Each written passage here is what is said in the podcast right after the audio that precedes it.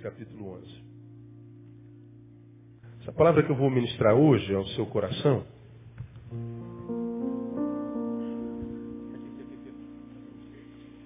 Eu não sei se essa palavra é de exortação, se é palavra de sabedoria, de salvação.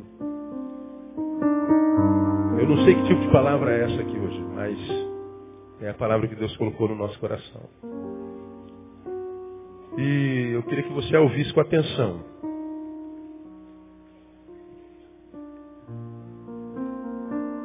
Coloquei um tema nessa mensagem de propósito para quem pegar esse CD amanhã ou for lá no site ver o título, quem ouvir o título dela certamente vai querer ouvir, porque eu dei o seguinte título, Salomão, dois pontos, quanta ignorância. E a gente sabe que Salomão é tido e havido na história da humanidade como o homem mais sábio. Aí de propósito eu botei o tema da mensagem Salomão, dois pontos. Quanta ignorância. Não aí, Jorge? E por que, que essa palavra é, foi ministrada no meu coração, esse tema? Por causa que está escrito em 1 Reis, capítulo 11, versículo 4. E a gente vai meditar um pouquinho nisso, porque ninguém está livre disso. Pois sucedeu que no tempo da velhice de Salomão, suas mulheres lhe perverteram o coração para seguir outros deuses e o seu coração já não era perfeito para com o Senhor seu Deus, como fora o de Davi, seu pai. Vou repetir. Pois sucedeu que no tempo da velhice de Salomão, suas mulheres lhe perverteram o coração para seguir outros deuses. E o seu coração já não era perfeito para com o Senhor seu Deus, como fora o de Davi, seu pai. É isso que está escrito aí, sim ou não? É, não é? Então você vai repetir após mim, uma vez que não tem versão igual aqui, infelizmente. Eu falo e você repete. Pois sucedeu o quê? No tempo da velhice de Salomão,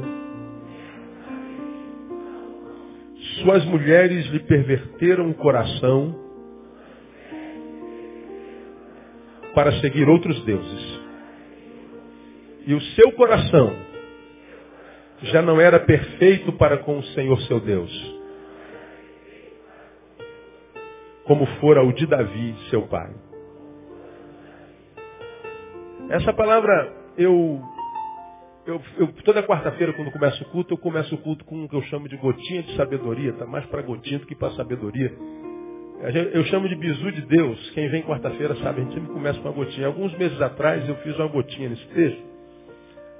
Mas durante esse período essa palavra ficou martelando meu coração. E me chamou muito a atenção essa palavra. Principalmente por causa da cronologia dela. No tempo da velhice de Salomão. Eu achei impressionante que o autor, ele, pelo Espírito Santo, se preocupou em dizer quando é que isso aconteceu. Então, mais do que saber que um homem como Salomão, filho de quem era? sábio como era, teve seu coração pervertido, ao ponto de não adorar mais o Deus do universo, o Criador, aquele que lhe apareceu quando ele tinha 11 anos e perguntou, menino, eu gostei de você e quero te abençoar, pede o que você quiser que eu te dou. E o menino pediu o que mesmo? Hein? Sabedoria. Já preguei sobre isso aqui. Falei, o menino já era sábio, porque só alguém muito sábio diante de um Deus, que em cuja mão detém todo o poder no céu, na terra e debaixo da terra, pediria a Deus sabedoria. Como eu preguei aqui, se fosse eu ou você com 11 anos, o que a gente pedia? Um Playstation, lógico. Uma bicicleta, uma Nike, um Nike, sei qualquer coisa. Um iPad 2. Qualquer coisa. Mas não, o moleque fala assim, deixa eu pensar, sabedoria. Se a gente está do lado dele, tá maluco, você tá doido, você é velho, cara. Que isso, cara? Negócio de sabedoria é para velho, rapaz. Que isso, rapaz? Olha, não é, não é o Wake Batista que está falando, não. É o, É o Criador, rapaz. Não é Bill Gates, não. Pede o que você quiser, cara. Não quero sabedoria. Deus deu. E a sabedoria de Salomão é conhecida por toda a história. Agora, esse texto diz que, a despeito disso, dessa experiência tremenda na juventude, na infância, na velhice ele se perverteu. O seu coração foi pervertido, deformado, transformado, e o seu coração não servia mais aquele Deus que lhe apareceu na infância, e na sua velhice ele servia outros deuses. Diz o texto que se perverteu, não era mais perfeito com seu Deus, como foi de Davi, seu pai. Seu pai não tinha só sabedoria, mas tinha intimidade com Deus. Seu pai cometeu um pecado grave, chegou ao homicídio. E a despeito disso, a Bíblia não diz que o coração de Davi perverteu. E Deus continuou amando Davi, e Davi pisou tanto na bola, e Deus amava tanto Davi, que Deus coloca na sua palavra que bem-aventurado varão a quem Deus não imputa pecado, porque ele disse assim, Davi pecou, mas eu não imputei esse pecado nele, daí eu sou Deus, quem vai falar alguma coisa? Amor. Aí esse texto fala sobre a velhice de, de Salomão. Mexeu comigo, está mexendo. Porque a Bíblia diz, e a palavra desse mesmo cara é o seguinte, melhor é o fim das coisas. Ele está dizendo o seguinte, o que conta é como termina, não como começa. Sucesso na perspectiva do reino de Deus não tem a ver com o meu ontem, nem tem a ver com o meu hoje, tem a ver com o meu fim. Conta para Deus é como vai acabar. E esse texto revela como aquele menino que foi rei em Israel, tido e havido como o homem mais sábio da história dos homens, terminou. Perdido. Deformado. Ele começou grande e terminou pequeno. Ele começou com honra e acabou em humilhação. Ele começou com denodo, com, com, com intrepidez, mas acabou humilhado, acabou derrotado. Lá no início dele diz, quando ele era menino, Deus apareceu, lhe deu sabedoria. Mas aqui diz, quando ele era velho, seu coração se perverteu. É aqui eu aprendo três coisas que eu queria compartilhar com o irmão, por isso que eu estou dizendo, eu não sei se essa palavra é de exaltação, de sabedoria, não sei o que, que é. Mas se Deus colocou no meu coração, mandou pregar, hoje alguém precisa ouvir essa palavra, porque a Bíblia diz que a sua palavra não vem vazia. Como a gente lida com gente, eu tenho pregado os irmãos e sou repetitivo nas minhas mensagens, me impressiono como é que você consegue me ouvir há tanto tempo e vem de tão longe para me ouvir. E eu tenho dito ao longo desses tantos anos que há pessoas que nascem, morrem sem ter vivido. Sem ter vivido. Pessoas que, diferente de Salomão, não tiveram nem começo. Ou, de repente, tiveram um começo, mas terminou no começo. Começou e terminou. Não teve o que eu tenho chamado de a, a bênção da longevidade, a bênção da permanência. Tudo que começa, termina. Tem um sermão lá no site que eu denominei a geração dos projetos inacabados. Nós começamos muitos projetos, não terminamos quase nenhum deles. Começamos muitos negócios, muitos, muitos projetos, muitos sonhos. Mas na vida de alguns eles não se concretizam nunca. Nada no que põe a mão tem a bênção da longevidade. Quando alguém fala, estou com ela há 20 anos, sou sócio dele há 15, é, essa empresa tem 38, isso tudo te soa muito mal porque você não consegue essa longevidade.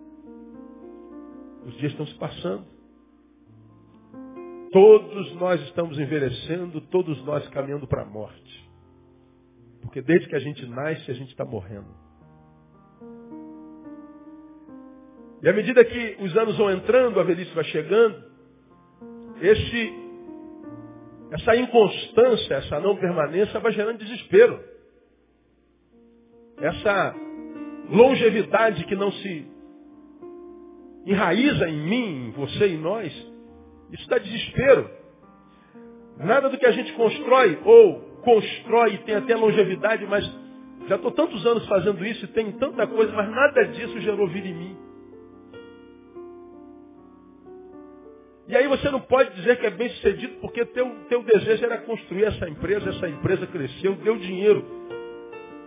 Mas enquanto ela era teu sonho apenas, e você não tinha dinheiro, não tinha nada, ela era uma alegria para você porque você sabia que era um objetivo. Como eu preguei aqui, meu sonho era chegar lá. Então, digamos que meu sonho é chegar naquela planta que está lá na ponta do púlpito.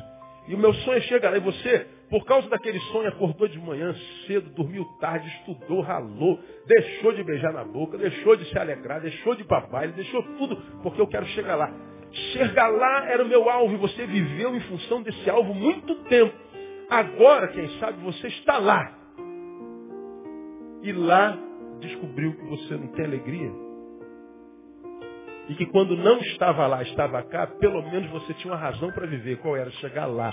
Agora você está lá e tem tudo, mas já não tem mais outros laços que te façam sair do lugar. Tem pessoas que chegam lá, seja lá onde seja esse lugar, que muitas vezes enriquecem, mas olham para cá e sentem saudade de quem foram.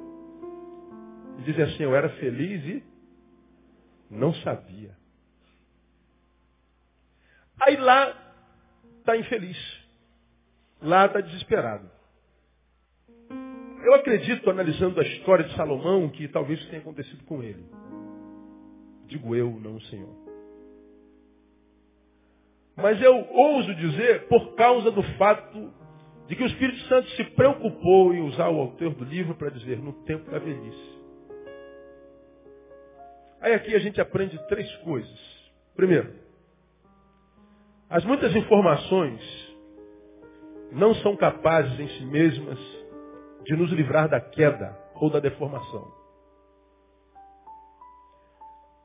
O texto diz que Salomão teve o coração pervertido, deformado, e sobre Salomão, já falei aqui, recai a, a realidade de que foi um homem extremamente sábio e talvez o mais sábio de toda a terra. Só para a gente relembrar, é, volta algumas páginas aí, volta para o capítulo 4, 1 Reis capítulo 4. Leia comigo bem rapidinho. O que, que a Bíblia revela sobre Salomão? 4, 29. Ora, Deus deu a Salomão sabedoria, muitíssimo entendimento e conhecimentos múltiplos como a areia que está na praia do mar. Quantas areias tem na praia do mar? Quem sabe? Ninguém. Porque são incontáveis, são infinitas. O texto está dizendo, Deus deu em quantidade de sabedoria a Salomão isso. Diz mais, a sabedoria de Salomão era maior do que a de todos os do Oriente e do que toda a sabedoria dos egípcios. Era ele ainda mais sábio do que todos os homens, mais sábio do que Etan, o Esraíta, e do que Emã, Calcol, Darda, filhos de Maol, e a sua fama correu por todas as nações ao redor. Proferiu ele três mil provérbios e foram seus cânticos cinco mil, mil e cinco. Dissertou a respeito das árvores, desde o cedro que está no Líbano até o ísopo que brota da parede. Também dissertou sobre os animais, aves, répteis, peixes, de todos os povos vinha gente para ouvir a sabedoria de Salomão e da parte de todos os reis da terra que tinham ouvido da sua sabedoria. Ou seja, Salomão tinha uma sabedoria que foi lhe derramada do céu e ele tinha conhecimento sobre todos os assuntos da terra. E as pessoas ficavam estupefatas. Cara, da onde vem isso? Vinha gente de todos os cantos da terra para se aconselhar com Salomão. E diz a palavra, nesse mesmo contexto, que ninguém saía da presença de Salomão sem respostas. Agora, se Salomão tinha todas as respostas, como pode, a despeito disso, ter terminado como terminou? Porque eu e você pensamos que a nossa dor, que a nossa agonia, que a nossa não vida em vida, se estabelece dentro de nós porque a gente não tem respostas. Pastor, eu não sei por que, que aconteceu isso.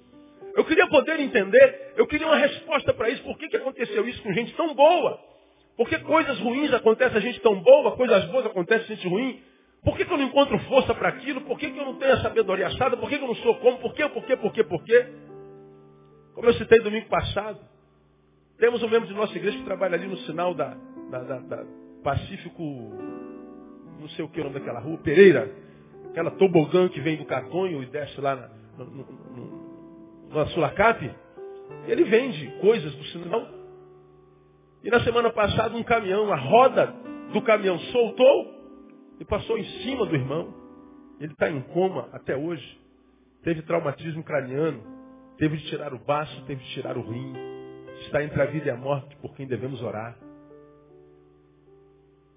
Eu soube disso, eu estava em viagem, a filha dele me ligou desesperada, tinha acabado de acontecer o um acidente.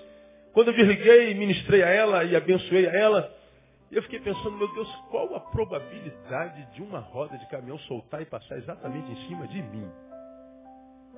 Quem imagina que um dia possa sofrer um acidente desse? Quantos seres vivos no planeta vão passar por uma experiência dessa? E a gente diz, mas por que ele, pastor? Eu não faço a menor ideia. Agora, ele, para nós, é muito menos dolorido agora quando é a filha dele, porque é meu pai. A esposa dele, porque é minha mãe. Ele talvez porque eu. Respostas. A gente quer respostas. Quando a dor aperta, a gente quer respostas. E pensa, ou pensamos nós, que a dor se estabelece porque nós não temos respostas, irmãos.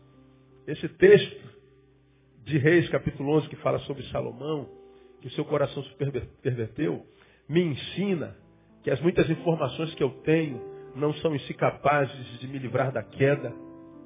Esse texto me ensina que respostas, tê-las ou não, não pode mudar a realidade de que eu posso ser o próximo a cair, de que eu posso terminar mal.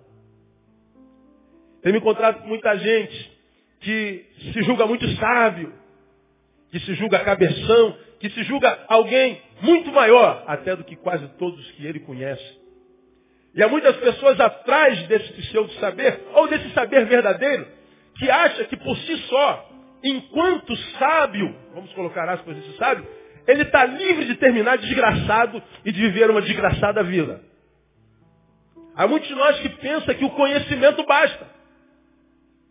Há muitos nós, nós, nós que acham que sentamos durante quatro anos no, num banco de universidade, e depois que esses quatro anos acabaram, nós ficamos mais oito meses ou um ano fazendo pós, ou mais dois, três anos fazendo mestrado, ou mais quatro fazendo doutorado, ou pós-doutorado. A gente acredita que por causa da quantidade de informações que a gente tem, a gente está livre de viver uma vida maldita. Esse texto está me ensinando que não. Isso quer dizer que nem tudo que enche a minha cabeça enche também meu coração. Com relação ao que havia na cabeça de Salomão, nenhum de nós temos dúvida. Agora, o que nós sabemos a partir desse texto que nós acabamos de ler, sucedeu, pois, que no tempo da velhice de Salomão, suas mulheres lhe perverteram o coração para seguir outros deuses, e o seu coração já não era perfeito para com o Senhor seu Deus, como for de Davi seu servo. Esse texto me ensina que eu sei o que tinha na cabeça de Salomão, mas no coração a gente não sabia. E a gente sabe também que o que estava na cabeça não encheu o coração. Por isso que Jeremias diz, não se glorie o sábio na sua sabedoria. Jeremias capítulo 9, versículo 23. Estive com alguém essa semana com quem eu sentei numa reunião, e eu era uma reunião secular, e ele se volta para mim e diz assim, senhor pastor Neil? Eu falei, sou. Ah, tenho ouvido falar muito do senhor. Pois posso trocar uma palavra com o senhor? Eu falei, claro. Teve um coffee break e nós tomamos um cafezinho junto. E é mais um daqueles que vem e fala, eu não acredito em Deus. E eu não sei por que, que as pessoas que não acreditam em Deus insistem de falar para mim que não acreditam em Deus. Tem uma semana que não tem alguém que fala assim, eu não acredito em Deus. Por que, que eu tenho a ver com isso, cara? O problema é de quem não acredita, meu. Porque eu acredito em Deus e não fico enfiando, ó, eu acredito em Deus. Eu perguntei para ele, mas pô, mas e daí, irmão? O que, que eu tenho a ver com isso, cara? Eu sou, né, pastor? Sou, mas e daí? Então eu não acredito em Deus. Tá bem, Parabéns, é isso que o senhor tinha que falar comigo? É, tá bom, tá dito, obrigado, vai com Deus. Mas o senhor não vai falar nada? Eu falei, eu não. Ah, mas o senhor não é pastor? Sou. Então o senhor tem que falar alguma coisa, o que, que eu tenho que falar? Me diga.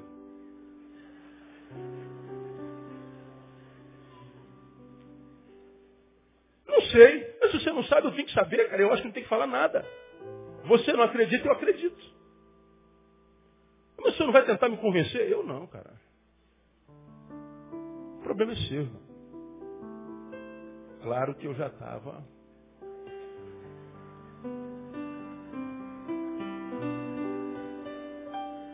Dei as costas para ele e fui embora.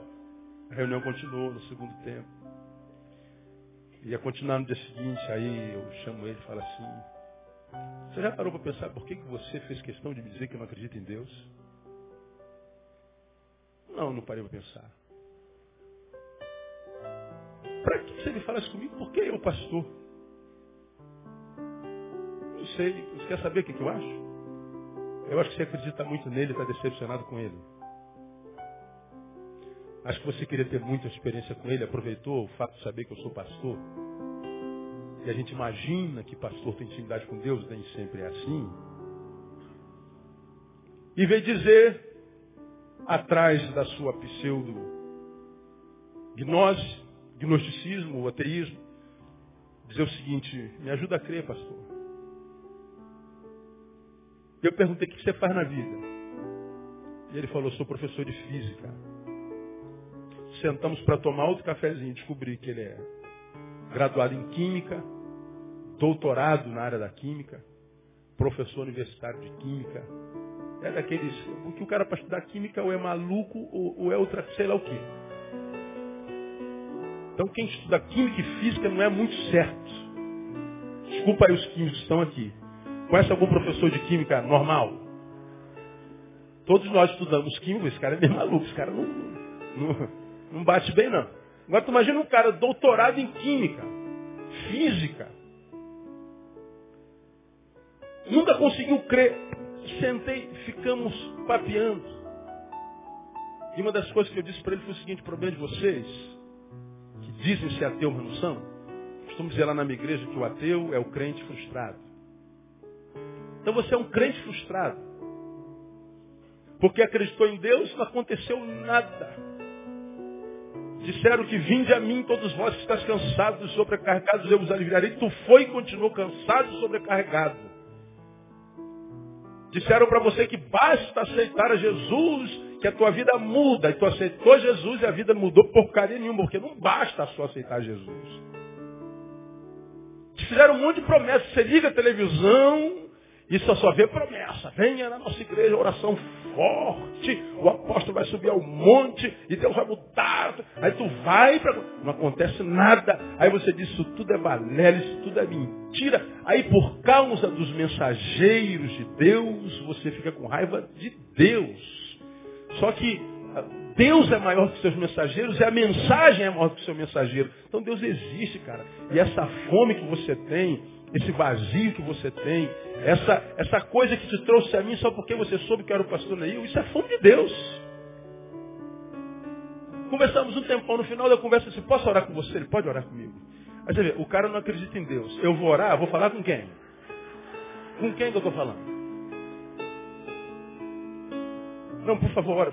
Aí eu falei, vou orar para quem, professor? Se Deus não existe. Aí ele fez aquela cara de paisagem. Falei, pois é, Deus existe. E mais, todos nós temos fome dele. Agora, alguns de nós não temos experiência com ele porque achamos que podemos fazê-lo através do intelecto.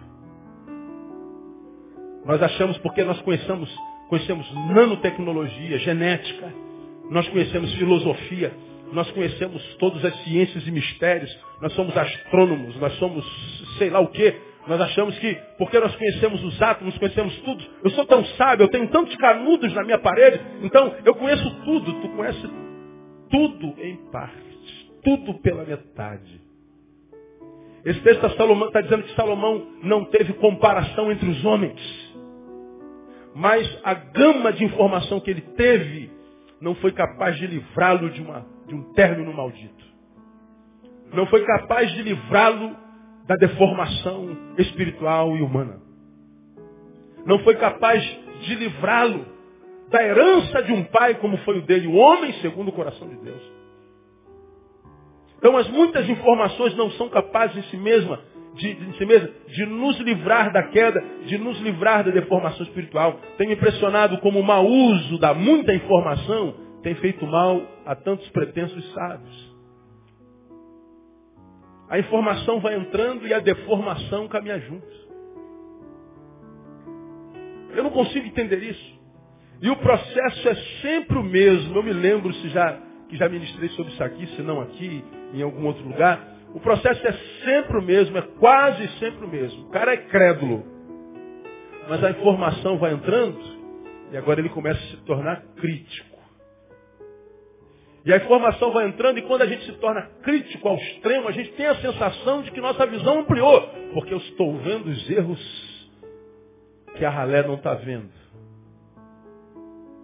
Então eu saio de crédulo para crítico. De crítico eu me torno um cético. Aí já não acredito em mais nada. E aí zombo daquilo que crie. E de cético eu me torno em cínico. São quatro seis. Crédulo, crítico, cético e cínico. Por isso que a Bíblia diz que aquele que conhece a palavra e depois a abandona, diz que o seu segundo estado se torna o quê? Pior do que o primeiro. Nele se cumpre aquele ditado. Volta porca lavada, o quê? A revolver-se no lamaçal. O cão volta ao seu vômito. Você tem cão em casa? Não tem? Quantos cães nós temos aqui? Aliás, quantos dono de cão a gente tem aqui, irmão? Bom número tem. Você já viu o seu cãozinho passando mal? Ele vomita. Ah. Daqui a pouco tu olha e está lambendo o vômito. Aí depois quer beijar a tua cara. Aí que pega, não é verdade? E a gente deixa, cara, é uma porcaria só, misericórdia. O cão volta ao seu vômito. O camarada, quando não conhecia a palavra, ele era uma coisa, ele conheceu, mas se frustrou com ela. Ele deixa a palavra e ele se torna pior do que antes. Pega os ex-crentes que você conhece. Você fala assim, cara, você foi crente, você creu, cria. Agora, o que mais zomba, é o que mais humilha, é o que mais se torna inimigo. Aí você diz, pastor, como é que pode? Está aqui, filho meu.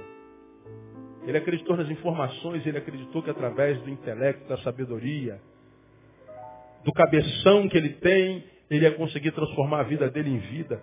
Ele ia conseguir discernir o supra-humano, o imensurável, o divino, o sobrenatural, o espiritual.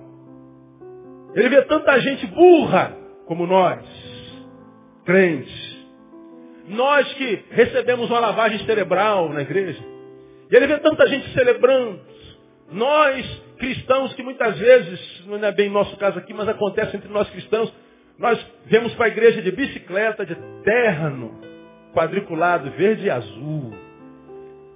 Camisa cor de abóbora por dentro, uma gravata roxa.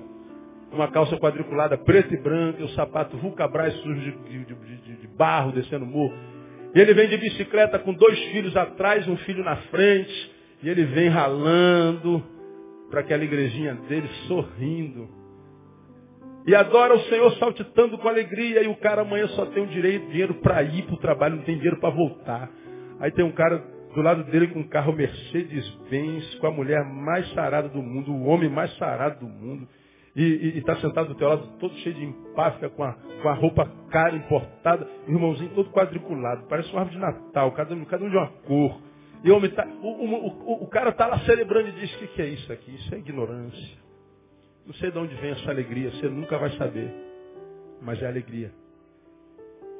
Só que a alegria dele não se compra nem com dinheiro, e nem se discerne com neurônios.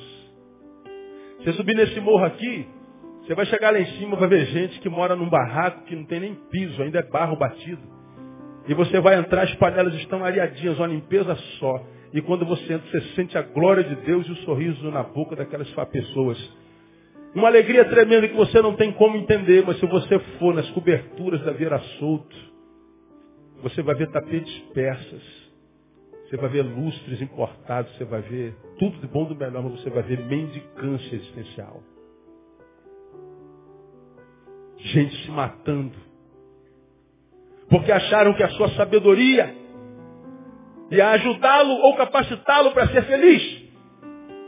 Agora esse texto me diz que as minhas muitas informações podem até encher minha cabeça, mas isso não quer dizer que vai descer para o meu coração. As muitas informações não são capazes em si mesmo de nos livrar da queda. Não se glorie o sábio na sua sabedoria. E o processo é exatamente esse, irmão. Você pode estar no meio do processo. Você já foi alguém que creu. Mas aí foi para a faculdade, está fazendo medicina. Pronto, achou que é melhor do que os outros com os quais você foi criado lá no morro, mas não passaram na prova da FRJ. Você diz, eu sou de uma estirpe superior. Aí agora você já está no segundo ano, no terceiro ano, já está cortando de fundo. Está descobrindo o que, é que tem por dentro de si. E está achando que é o cara. E aí você começa a se tornar um crítico da palavra. Você começa a se tornar um crítico dos seus irmãos, da sua família. Você consegue vê-lo, começa a vê-los de forma diferente. Você está no processo. Do criticismo você vai para o ceticismo. Se torna um cético, daqui a pouco você vira um cínico. Morreu. O coração foi deformado. Agora saiba uma coisa. Você vai se tornar o melhor neurologista do universo. Neurocirurgião rico e milionário. Mas saiba que conhecer os neurônios e os cérebros não vai te fazer feliz e vão ter momentos na tua vida que você vai olhar para aquele moleque que você era lá no morro, lá no subúrbio. Você vai ter saudade dele. Quando você corria com os pés no chão, com barriga d'água. Quando o nariz escorria, jogava bola de gude, soltava pipa, brincava de peão, de finca. Você vai ter saudade. E quem sabe vai dizer, eu era feliz e não sabia. Porque o que a gente tem aprendido aqui, aprendi com meu amigo Ed Renekiewicz, que felicidade não é um lugar onde se chega, é o jeito como se vai. Então, quando eu quero chegar lá, posso não estar lá, mas tem uma razão para sair daqui. Vai sair daqui para onde, Neil? Para lá. Mas tu vai chegar? Não sei. Pelo menos eu sei que eu não vou ficar mais aqui. Agora, quando eu estou lá, esse público é grande. Muito bem. Eu sei de onde eu vim, mas talvez eu não saiba para onde vá. E acreditei que lá, aqui, eu seria feliz. Então, de repente, você tem dinheiro, você tem carro, você tem a honra dos homens, pessoas te invejam, entram no seu gabinete, no seu consultório, na sua empresa e dizem, caramba, esse cara é fera. Aí você diz assim, você quem pensa. Eu gosto que você pense isso. Mas você sabe que de fera você não tem nada. Você tem saudade. Já sentiu saudade do que você foi? Não precisa me responder, diga para você. Entendi um empresário alguns, alguns meses atrás. A frase dele foi o seguinte, eu abri mão de todos e de tudo para ter o que eu tenho. Hoje eu abriria mão de tudo que eu tenho para rever a todos que eu perdi. Por que você não tenta?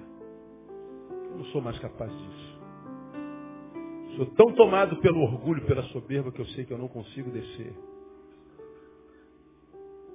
Falei, ponto, na nossa conversa. Deus tem misericórdia de você. Deus te abençoe e fui embora. No que um homem pode se transformar? Eu posso me transformar numa coisa tão soberba, tão doente, que eu sei que eu não posso mais ser feliz, se para ser feliz eu tiver que descer algum degrau da escala social que eu tanto lutei para chegar. Deus me livre e guarde. Deus me livre e guarde. As muitas informações não são capazes. Segunda lição que eu tiro daqui, idade nem sempre é sinônimo de maturidade. Aconteceu com Salomão quando? No tempo da velhice. O texto faz alusão clara sobre isso. Diz que Salomão se perdeu na velhice. Velhos também erram velhos também cometem equívocos. Equívoco não é exclusividade de jovem. E alguns de nós velhos não acreditamos nisso. Vamos colocar velho qualquer um que saiu da juventude. Vamos colocar juventude até que idade? Uma pessoa jovem até que idade? Na boa, diz um número aí para mim. Hein?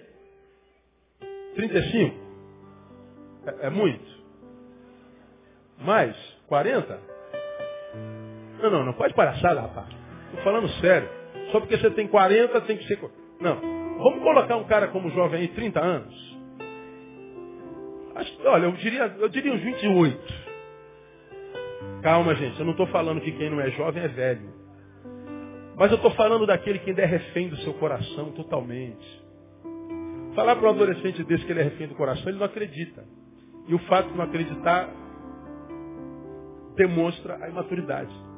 Porque quando a gente sai da adolescência, chega lá aos 25, 30, a gente olha para trás e lembra da que a gente era, a gente fala assim, rapaz, eu era um amicão, eu era um idiotão. Só que naquela época a gente se achava o ferão. Eu sou o cara. Então, cara de moleque se acha assim, o Dom Juan, e a menina se acha a verdadeira Gisele Bündchen.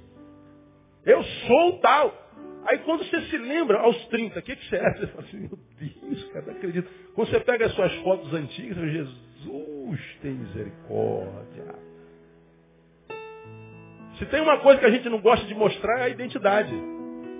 Mostra a identidade aí para o irmão que está do seu lado, para você ver uma coisa. Não, naquela época você achava o cara, meu. Agora, quando os anos vão entrando, a adolescência vai ficando. A juventude, porque na adolescência, ah, não estou afim de estudar, não estou afim de estudar. Ele está aí, não estuda mesmo. Agora, quando chega aos 22, 23, ele já está vendo o que, que acontece se não estudar. Porque até os 18, 19, papai pagava na boa. Aos 19, papai chama de vagabunda. Deixa de ser vagabunda. Estou aqui para sustentar vagabunda. Não. Meu Deus do céu, até onde o senhor pagava? O que, que aconteceu? O senhor mudou? Não, quem mudou foi você. Nós vamos passando pelos portais de passagem que nos leva de uma dimensão da vida a outra. À medida que a gente vai passando pelos portões da primeira infância é, é, para a puberdade, puberdade adolescência, adolescência juventude, juventude idade da maturidade, maturidade fase adulto, terceira idade, nós vamos passando por portais e os comportamentos depois do portal precisa ser diferente. Aí você sai da adolescência, o pai e a mãe que te dava com tanta alegria investir em você já não investe com a mesma coisa aí. Vai trabalhar, não vai, filho? Vai ficar dormindo? Vai fazer o quê? Começa as cobranças. E as cobranças começam a incomodar. A relação começa a macular.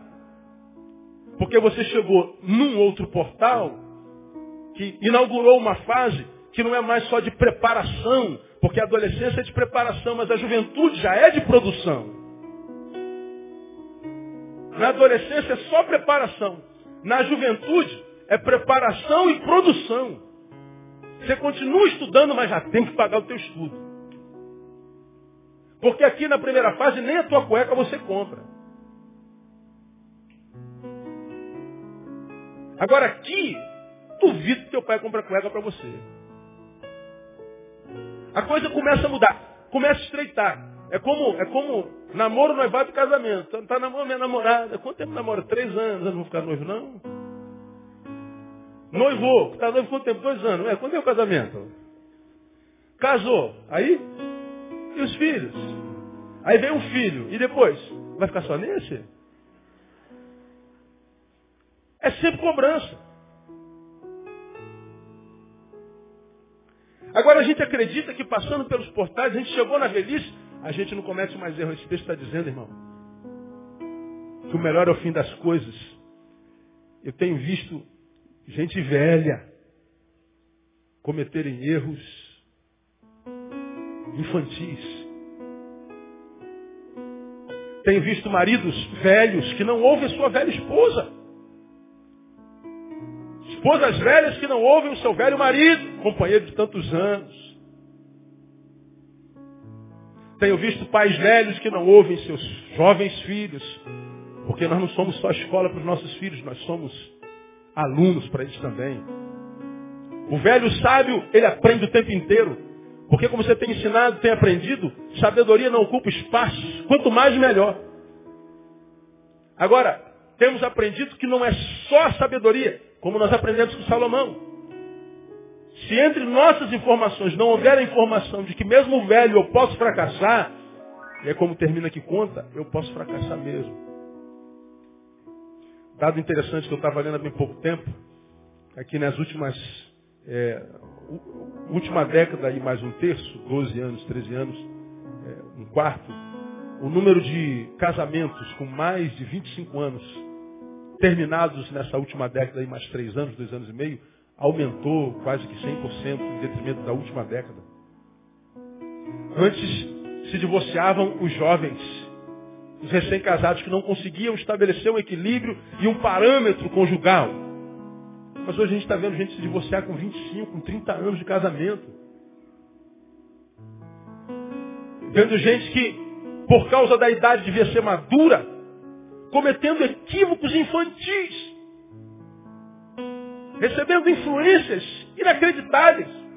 Isso é muito triste. Posso, portanto, envelhecer sem amadurecer. E como é triste e constrangedor ver um corpo velho carregando um adolescente maturo dentro. Como é triste ver uma, um adolescente maturo sendo conduzido por um corpo velho. Essa desconexão especial entre o que está fora e o que está dentro. Do lado de fora, você diz, é um homem maduro, e, e, e formado, mas dentro há um menino inconsequente, cujas atitudes não têm nada a ver com o tempo de vida que está na terra e com a quantidade de relacionamentos que já desenvolveu e as dores que já sentiu. Ou seja, gente que não transforma a dor em escola.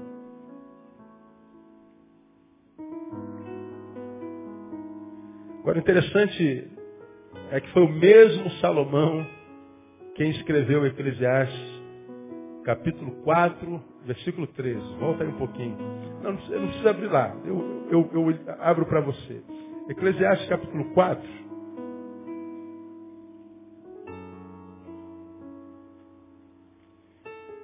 Versículo 13. Diz assim. Melhor é o mancebo ou jovem pobre e sábio do que o rei velho e insensato. Conclua para mim que não se deixa mais admoestar. Ó, Salomão. É melhor o jovem pobre, mas sábio, do que o rei velho que já não se deixa mais admoestar. Quantos de nós, velhos, achamos que somos tudo e já não recebemos admoestação de ninguém? Eu não tenho que lhe ouvir, rapaz, olha a minha idade. Quem você pensa que é para me chamar atenção? Para me demonstrar? Aí, Salomão mesmo está dizendo, que a velhice ou a juventude se manifesta através da capacidade de receber de uma estação. Porque uma pessoa que não se deixa de uma a despeito da idade, ainda que seja 15, é um velho. Eu estava pregando num congresso alguns, algumas semanas atrás e um, um amigo meu, o pastor Gerson, de repente está lá me ouvindo, e era um congresso de homens, ele veio me apresentar. Pastor Gerson, amigo pastor meu, vai apresentar o pastor Ney, o pregador dessa manhã tal. Aí o Gerson estava de bermuda, era, era no, no, Sesc de Caldas Novas, lembrei. Aí, aquele, aquela multidão de homens, aí o Gerson sobe com seus 70 anos, ou um pouquinho mais, e constrangido porque estava de bermuda, ele falou assim, eu estou de bermuda, e não se escandaliza não, porque eu sou velho só no corpo, mas a minha mente é jovem. Diferente do pastor fulano de tal, que é jovem no corpo, mas velho na mente. Rapaz, eu estava sentado do lado desse pastor, amigo também, e eu baixei a cabeça e falei, ai, que nessas brincadeiras nós dizemos as verdades. Eu sou velho no corpo, mas jovem na cabeça. Ele é jovem no corpo, mas velho na cabeça. E assim é. Porque velhice ou juventude não tem a ver com cronologia, tem a ver com mentalidade. Salomão é um camarada que de repente se tornou esse rei velho e insensato que não se deixa de molestar. Então escuta uma coisa para você que está aqui nessa manhã, nessa noite, irmão. Você de repente se transformou numa pessoa sem se perceber que o tempo todo tem alguém lhe chamando a atenção. Porra, cuidado com isso. É a mulher que diz, amor, cuidado. É o marido, amor. Pô, não fica bem, toma cuidado. Daqui a pouco o filho diz assim, pô, pai, eu acho que não está rolando. Pô, a filha diz, ô pai, ô mãe, não está rolando. Tu chega no trabalho e alguém diz, pô, cara, o que está acontecendo contigo? Tu chega na igreja ou não e diz assim, pô, brother, o que está rolando aí, irmão? Você está mudado. E você de repente diz assim, pô, cara, não aguento mais pessoas me falando o que, que eu tenho que ser e fazer. Fica ligado. Porque essas pessoas todas que estão sendo chatas para você, podem ser as pessoas que de fato te amam. Estão dizendo, nós estamos de fora, estamos vendo que você está mudando. E nós estamos te chamando a atenção com carinho, porque você pode estar caminhando para queda e para deformação. E pode acontecer contigo que o salmista, adoece sem que haja possibilidade de cura. Deus muitas vezes ama a gente, usando gente para chamar a nossa atenção. Usando gente para dizer, pô cara, o que está rolando aí, meu? Então, idade nem sempre é sinônimo de maturidade, de experiência. Termino. Amizades podem exercer maior influência em nós do que a própria família. Voltando lá para 1 Reis, capítulo 11. Pois sucedeu que no tempo da velhice de Salomão, suas mulheres lhe perverteram o coração para seguir outros deuses. E seu coração já não era perfeito para com o Senhor seu Deus, como for de Davi, seu pai. Salomão está entre as suas mulheres e o seu pai. Entre suas concubinas, entre seus objetos de prazer e a sua família. Ele está entre o seu passado e a influência do presente que pode mudar o seu futuro. Na nossa concepção nós falamos assim, pô, duvido, filho de Davi, crescendo onde cresceu, vendo as experiências do pai com Deus, de Deus com seu pai, sendo testemunha ocular do que Deus fez na casa dele. Que é isso? Pode vir quantos amigos quiserem que esse cara está salvo, meu. Bom, esse texto me ensina que, embora a gente fale muito de maldição hereditária, me parece que no caso de Salomão a bênção não foi hereditária. Eu não creio nem na bênção hereditária, nem na maldição hereditária, você quer saber. Eu posso ser filho de um, de um monstro humano. Filho de um estuprador, de um assassino carniceiro. E a despeito disso ser um homem de Deus. Porque cada um dará conta de si mesmo a Deus. E Deus nos dá livre-arbítrio para que nós construamos com Ele a nossa história. Mas eu posso ser filho de Davi, viver com honra e terminar mal, como terminou Salomão. Ter o meu coração pervertido. Porque como preguei de manhã, nós não somos um fantoche na mão de Deus, nem um bonequinho de manuseio do Criador. Ele diz que nós somos livres, inclusive para nos afastarmos dele. Nós somos livres para nos relacionarmos com quem quisermos. Agora esse texto está dizendo que as minhas amizades, minhas relações exteriores podem exercer maior influência em mim do que as minhas relações exteriores. As minhas relações sociais podem exercer maior autoridade sobre mim, influência sobre mim do que minhas relações consanguíneas.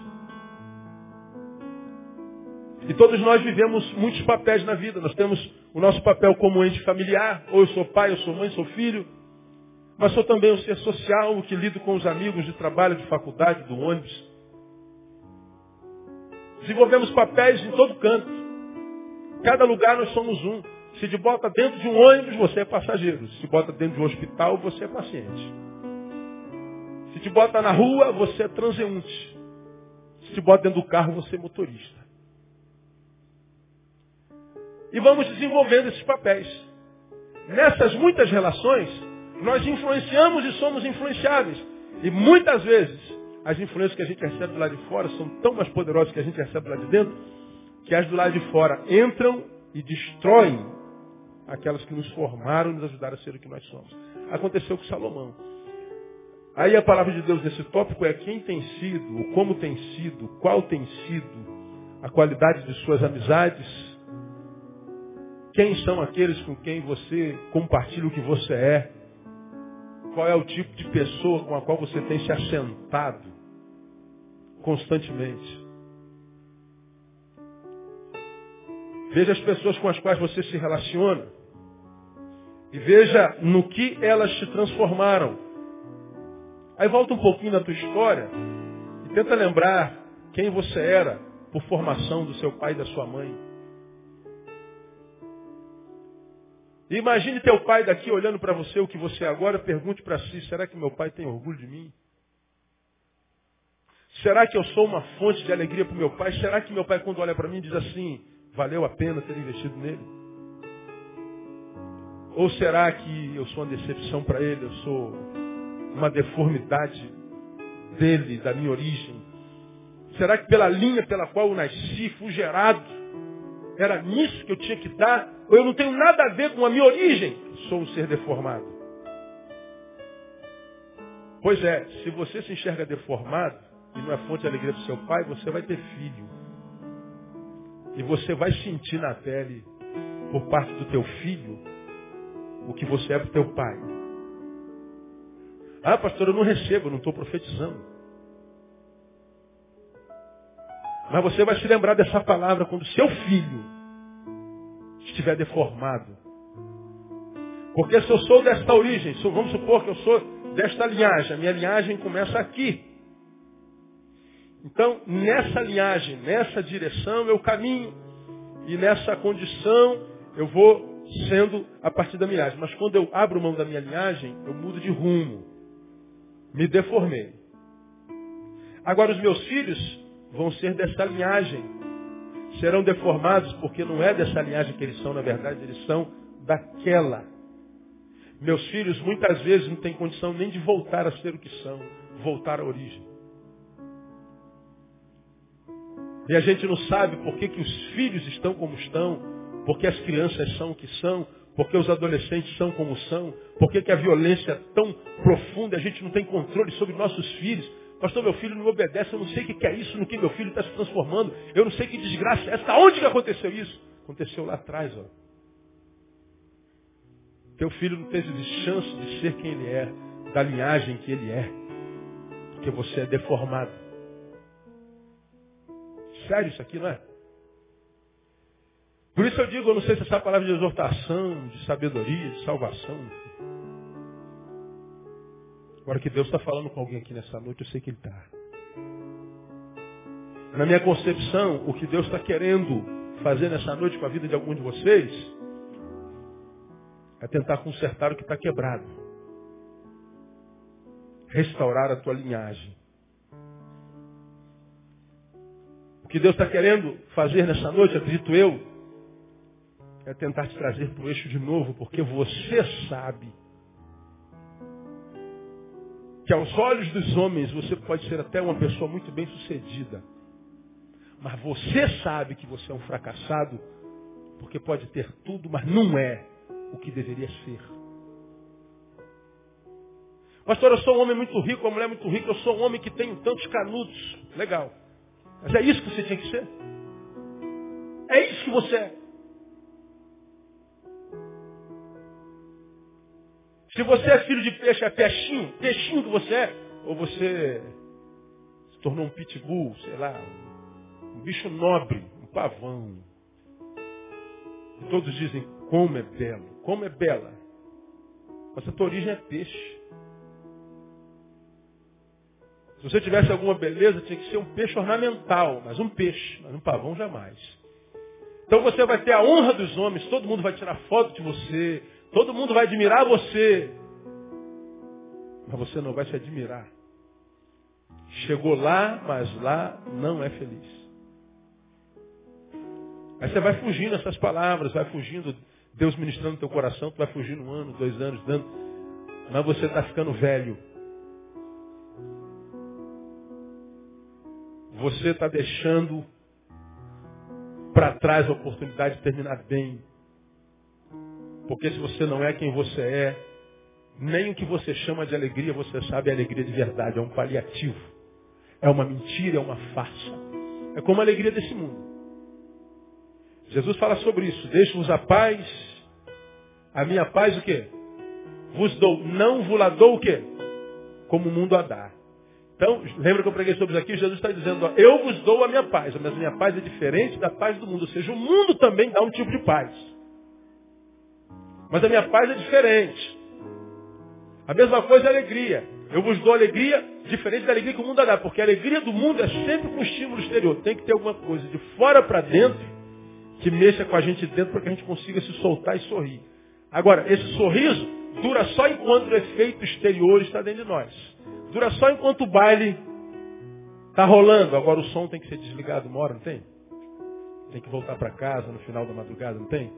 Tem que botar a cabeça no travesseiro? Tem, tem. Se encontra com a desgraça que você é.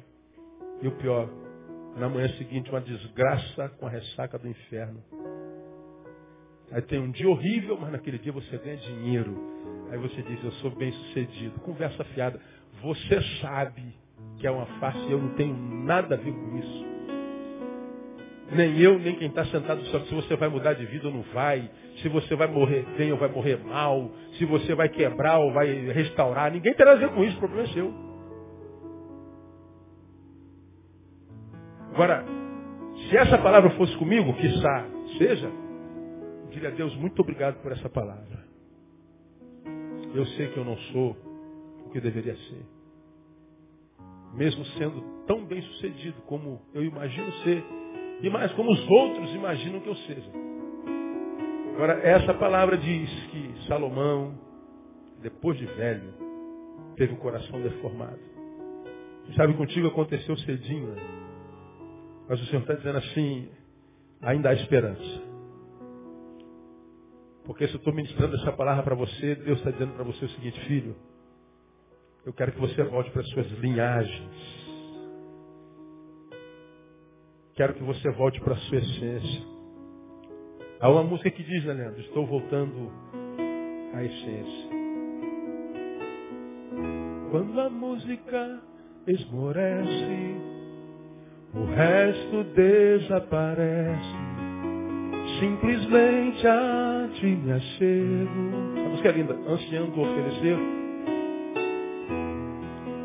Ansiando oferecer algo de valor algo de valor para abençoar teu coração. Para abençoar teu coração.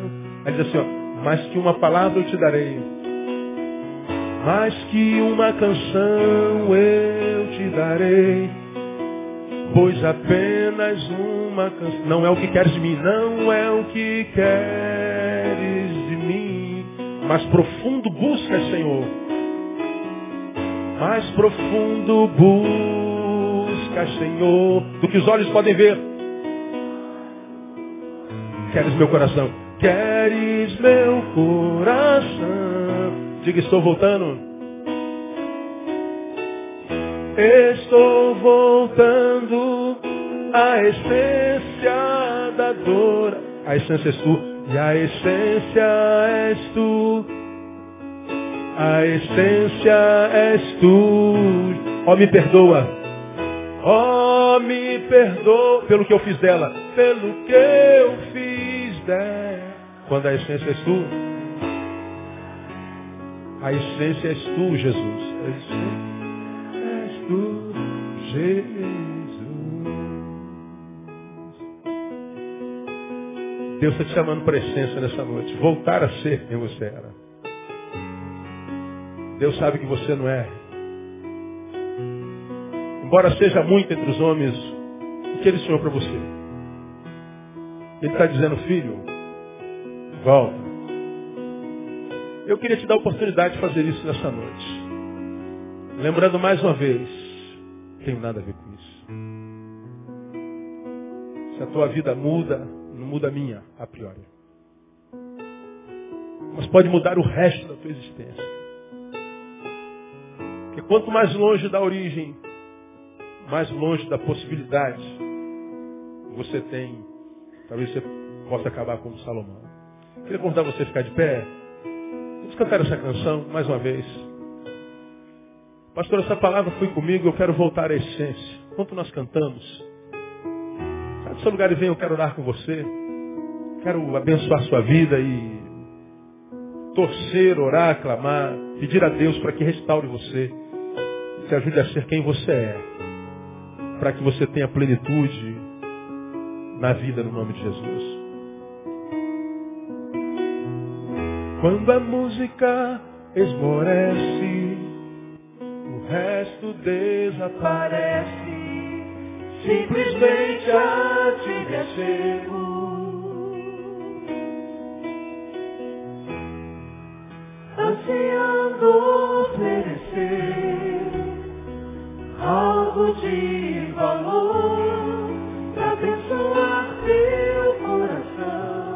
Oferecer algo mais do que a canção Senhor? Sai do seu lugar e venha.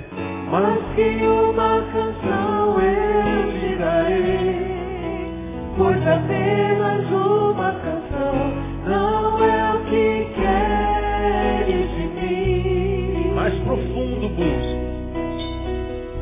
Mais profundo busca, Senhor, do que os olhos podem ver. Você quer coração?